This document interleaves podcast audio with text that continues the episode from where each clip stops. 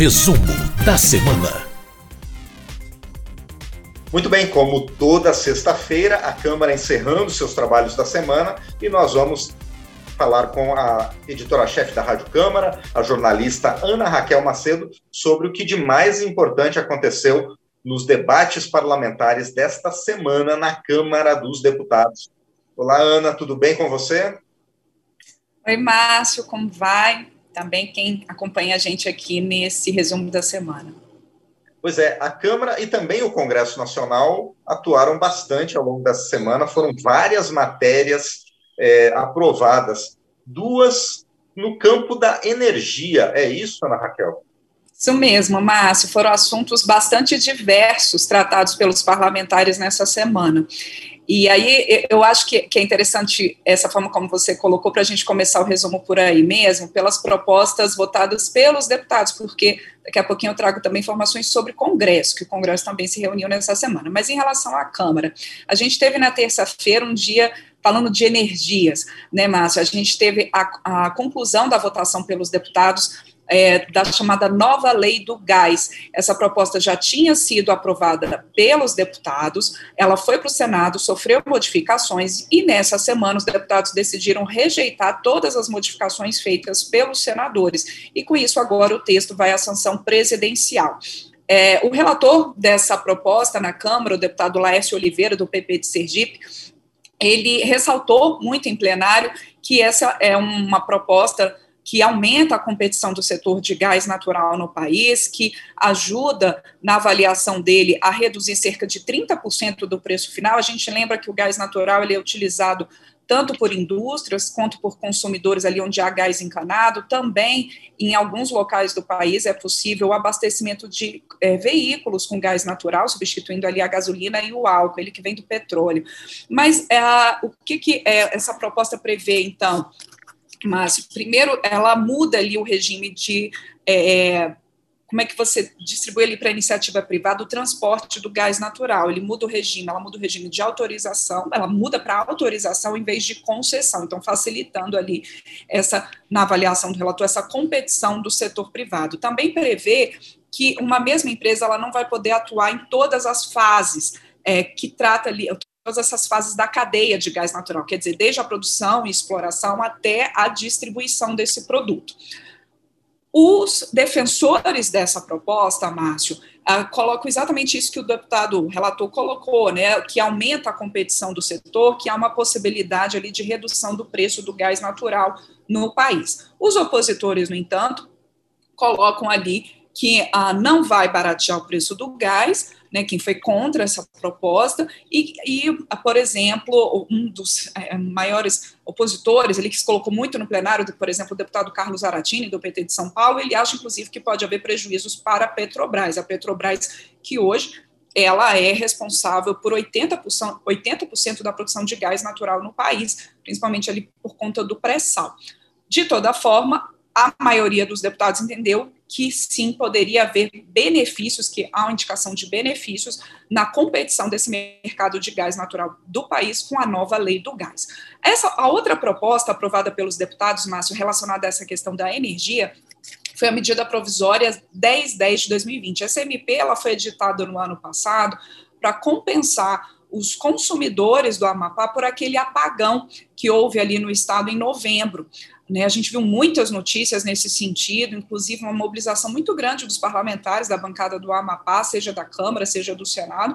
O governo editou uma medida provisória. A medida provisória, originalmente, ela é, previa o quê? A isenção da conta de luz dos consumidores dessas cidades afetadas, foram 13 cidades afetadas no Amapá, a isenção do pagamento da conta de luz entre 26 de outubro de 2020 e 24 de novembro de 2020. Aquele período, já que o apagão foi no início de novembro, aquele período. A gente lembra até que o primeiro turno das eleições municipais chegou a ser adiado, né? E ali no Amapá, em algumas cidades, exatamente por conta desse apagão. O relator dessa medida provisória, o deputado Acácio Favacho, do PROS, do Amapá, ele propôs modificações nessa MP e essas modificações foram acatadas, então, pelos deputados, pela maioria dos deputados. E esse texto, então, que a gente chama aqui no jargão legislativo de projeto de lei de conversão, porque modifica a medida provisória, ele vai agora ao Senado. E o que, que foram essas mudanças introduzidas pelo deputado Acácio Favacho?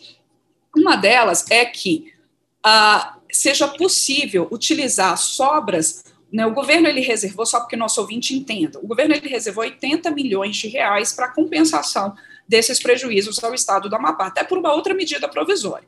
As sobras desses 80 milhões de reais, o relator Cássio Favacho propôs o quê? Que ela seja utilizada para o pagamento de três meses a mais de isenção de conta de luz para consumidores de baixa renda do Amapá. O relator ele prevê que cerca de 112 mil famílias no estado de baixa renda vão ser beneficiadas com essa possibilidade de três meses adicionais de pagamento da conta de luz, de isenção da conta de luz.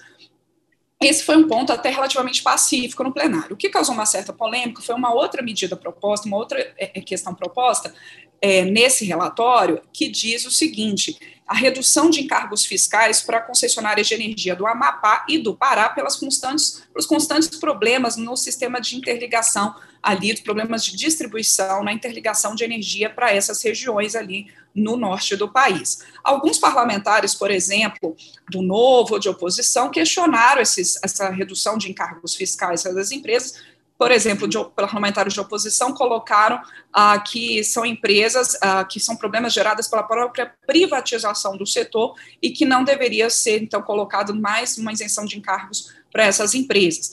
Outro argumento, isso é, do Partido Novo, por exemplo, o argumento do Partido Novo foi que essa redução de encargos não fosse compensada ali por uma modificação na conta de luz do país como todo, de todo, né, como todos, todos os consumidores do país, mas que fosse puxado pelo Tesouro.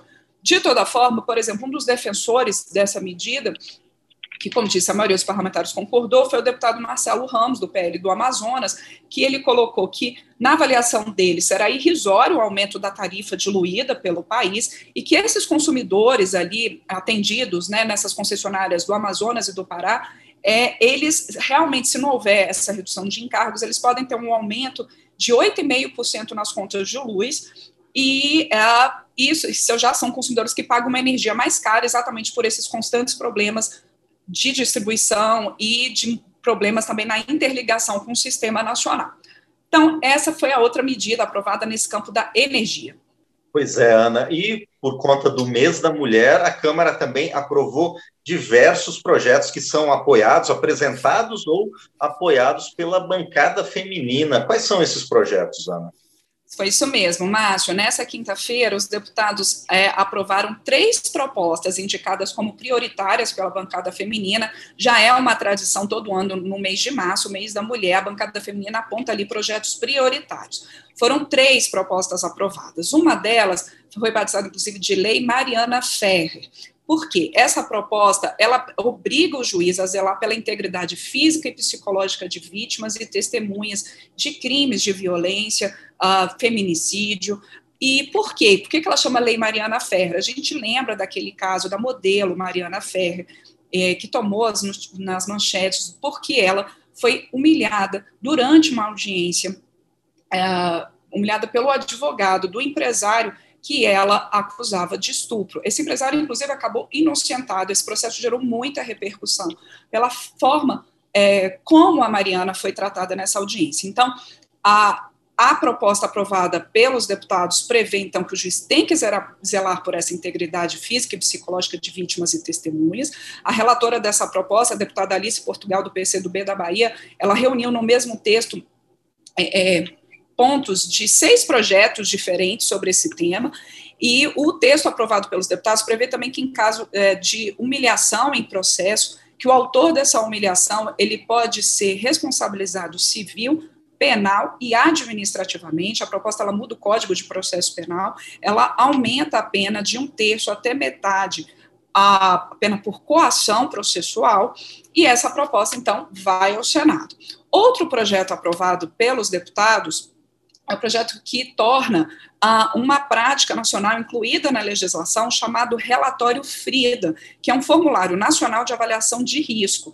Como que é esse formulário? Ele prevê naquelas vítimas de violência atendidas pelos sistemas de justiça que elas sejam ali a, a partir de um formulário muito correto e muito é, é padronizado, Márcio, ah, que elas sejam classificadas né, a situação dela seja classificada como de pequeno, médio ou alto risco de feminicídio. A ideia é que se evite, por exemplo, aquela vítima que busca a atuação das uh, autoridades policiais, fala ali que ela está sofrendo uma violência, ela às vezes nem sempre tem ali a medida protetiva ou mesmo uma segurança garantida, e infelizmente ela acaba sendo vítima de feminicídio. Então, esse relatório Frida, ele foi proposto é, por uma série de, de, instituições judiciais, inclusive o Ministério Público, a deputada Elcione Barbalho, do MDB do Pará, que é autora dessa proposta, então prevê para incluir isso na legislação, esse relatório que já vem sendo aplicado em alguns locais do país, a deputada Elcione Barbalho, que inclusive foi eleita presidente da Comissão da Mulher nesse ano, né, na Câmara, e ela é autora desse projeto. A relatora, a deputada professora Rosa Neide, do PT de Mato Grosso, é, ela coloca exatamente isso, mas que ao ser padronizada né, nesse atendimento, quando esse formulário ele for avaliado, a mulher ela vai sair dali com esse risco analisado. Preferencialmente, essa análise e aplicação do formulário FRIDA vai ser feito pela Polícia Civil, mas todo o sistema de justiça tem que estar preparado para seguir esse padrão na hora de atender essa vítima de violência. E, por fim, os deputados também aprovaram uma proposta que facilita o pré-natal e os, os exames também daquelas mulheres que acabaram de ter filho, as puérperas, também os recém-nascidos, os exames, para que eles tenham validade durante o período da pandemia. E por que isso? Essa proposta ela foi apresentada pela deputada é, Jandira Fegali, do PCdoB do Rio de Janeiro, e ela colocou no plenário, Márcio, exatamente que nesse período de pandemia, às vezes você não consegue a, a, ter ali a validade do seu exame, assim, pegar várias vezes o pedido de exame, às vezes ele não atende ali aquele período que às vezes, né, que, que coloca-se às vezes para fazer um exame, então que isso possa ter validade, que esses pedidos de exame possam ter uma validade maior, possam ter validade durante o período de pandemia, facilitando os exames pré-natal. E a deputada Jandira Fegali, lembrando que infelizmente nesse período de pandemia no, no país, o Brasil tem sido, tem ali um triste recorde de número de grávidas é, que morrem por Covid. Ah, então, essa proposta também que facilita o pré-natal durante o período de pandemia, aprovada. Não foram as únicas propostas, Márcio, indicadas pela bancada feminina. Inclusive, a, a, foram aprovadas essas três, mas a coordenadora da bancada feminina, a deputada professora Dorinha Seabra Rezende, do Democratas de Tocantins, lembrou em plenário que ainda há cerca de 14 projetos para serem votados ao longo deste mês de março, indicados pela bancada feminina. Uma sessão nessa quinta-feira, presidida majoritariamente por mulheres. Bom, e algumas dessas, inclusive, tiveram a sua urgência aprovada, não é? Isso, exatamente. Por exemplo, aquele projeto que prevê, prevê uma divulgação maior do Disque 180 e há outras propostas que, então, é, podem e devem ser votadas ao longo desse mês de março. Bom, e saímos da Câmara para ir para o Congresso Nacional. A, as atividades do Congresso começaram já na segunda-feira com a promulgação da PEC emergencial. O que, que isso representa e o que mais o Congresso fez essa semana? Isso mesmo, Márcio. Na segunda-feira houve uma sessão do Congresso para a promulgação da chamada PEC emergencial, virou uma emenda constitucional, ela permite, entre outros pontos, o pagamento do auxílio emergencial, coloca ali que nesse período o governo vai poder abrir ali uma exceção de 44 bilhões de reais uh, do orçamento para o pagamento do auxílio emergencial, sem precisar seguir ali as regras do teto de gastos ou da regra da chamada regra de ouro, né, regra que impede o governo de se endividar para gastos correntes para o pagamento de gastos correntes. A, a, PEC emergencial também prevê outros pontos, como ali alguns ajustes fiscais relacionados principalmente à questão de servidores, né, quando o governo atinge ali 95% das suas, é, é, do limite, né, 95% das suas despesas com é, despesas obrigatórias. Com a, com a, promulgação da emenda constitucional, da emergencial, o governo então editou nessa quinta-feira a medida provisória que traz de volta o pagamento do auxílio emergencial. Essa MP ainda vai ser analisada, agora vai ser analisada pelos deputados e senadores, mas como qualquer medida provisória, ela já tem força de lei, de lei no momento que ela é editada pelo presidente da República. É, na média, pela MP, valor médio, então, do auxílio emergencial vai ficar em torno de 200, vai ficar em 250 reais, vão ser quatro parcelas mensais a partir de abril. Ah, vão ser beneficiadas 45,6 milhões de famílias, então menos famílias, portanto, do que, as, do que no ano passado. E na, o que acontece é o seguinte: a, aquela mulher chefe de família, ela vai ter dessa vez no auxílio emergencial 375 reais de cada parcela, e aquele indivíduo que mora sozinho, 150 reais. Por isso essa média de 250 no pagamento do benefício. E, além disso, o Congresso se reuniu na quarta-feira, Márcio, para análise de vetos presidenciais. Houve ali um amplo acordo costurado pelo líder do governo no Congresso, o senador Eduardo Gomes, do MDB de Tocantins. Com isso, foram votados 29 vetos, desses foram mantidos integralmente 15, e os outros analisados, então, é, tiveram parte deles derrubada ou totalmente derrubado, e aí eu trago alguns destaques desses vetos analisados. Por exemplo, um dos destaques foi o veto ah, que impedia a indenização aos profissionais de saúde afetados pela pandemia, que previa é uma lei, ela foi vetada integralmente pelo presidente Jair Bolsonaro, e agora esse veto derrubado, portanto, a lei volta, né, a lei volta a valer, né, ela vai para o nosso ordenamento jurídico e ela prevê a indenização, seja é, por aqueles profissionais de saúde no atendimento da pandemia que ficaram incapacitados pela Covid, seja aqueles que infelizmente acabaram morrendo e aí prevê indenização para as suas famílias. Outro veto derrubado, ele impedia o bônus salarial a professores a partir de precatórios de estados e municípios que eram relativos ao antigo Fundef, né, aquele fundo de Desenvolvimento da Educação Fundamental, que acabou sendo substituído pelo Fundeb.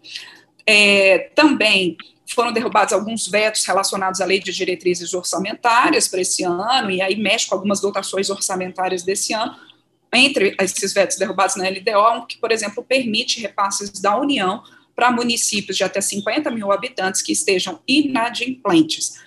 Com muita polêmica, acabou sendo mantido o veto relativo à lei do saneamento básico, Inicialmente, esse, esse veto relativo à lei de saneamento básico tinha sido incluído no bloco que seria derrubado, mas acabou tendo um destaque do Partido Novo, aprovado pela maioria dos deputados, que uh, então impediu a derrubada desse veto, que era na parte que dizia ali que as, uh, poderiam ser mantidos os contratos por até 30 anos de companhias estaduais de saneamento com os estados. Isso acabou sendo retirado, os parlamentares, a maioria dos deputados entendeu que esse veto ele precisaria ser mantido para que pudesse ser aumentada a competição no setor. Quem era contrário a esse veto dizia que isso contrariava um acordo que já tinha sido feito lá atrás para a votação da lei de saneamento básico e acaba esse veto prejudicando as companhias estaduais de saneamento. Enfim, esse veto, então, foi mantido. Alguns vetos mais polêmicos acabaram não sendo votados, uh, por exemplo, relativos ao pacote anticrime, uh, e aí eles ficam para para uma próxima sessão do Congresso Nacional. Lembrando que também os deputados e senadores aprovaram um projeto de lei orçamentário nessa sessão do Congresso que amplia a execução orçamentária provisória em 2021, mas a gente ainda não tem a votação do orçamento de 2021, então há previsão de na próxima quarta-feira haver uma nova sessão do Congresso e que essa sessão do Congresso possa votar o orçamento de 2021. O relator do orçamento, o senador Márcio Bittar, ele é, prevê entregar até domingo o, o seu relatório final do orçamento e que esse relatório possa ser votado na comissão mista de orçamento na terça-feira e, portanto, na próxima quarta-feira, pelo plenário do Congresso Nacional. Bom, e aí na sexta-feira que vem teremos também informações sobre o orçamento. Enquanto isso, eu agradeço a você, Ana, e a gente se encontra então na próxima sexta. Obrigado. Obrigada a você, Márcio. Um excelente fim de semana para você e todo mundo que acompanha a gente nesse resumo. Muito obrigado, Ana Raquel Macedo, que esteve aqui no resumo da semana trazendo o que aconteceu na Câmara dos Deputados e no Congresso Nacional ao longo desta semana.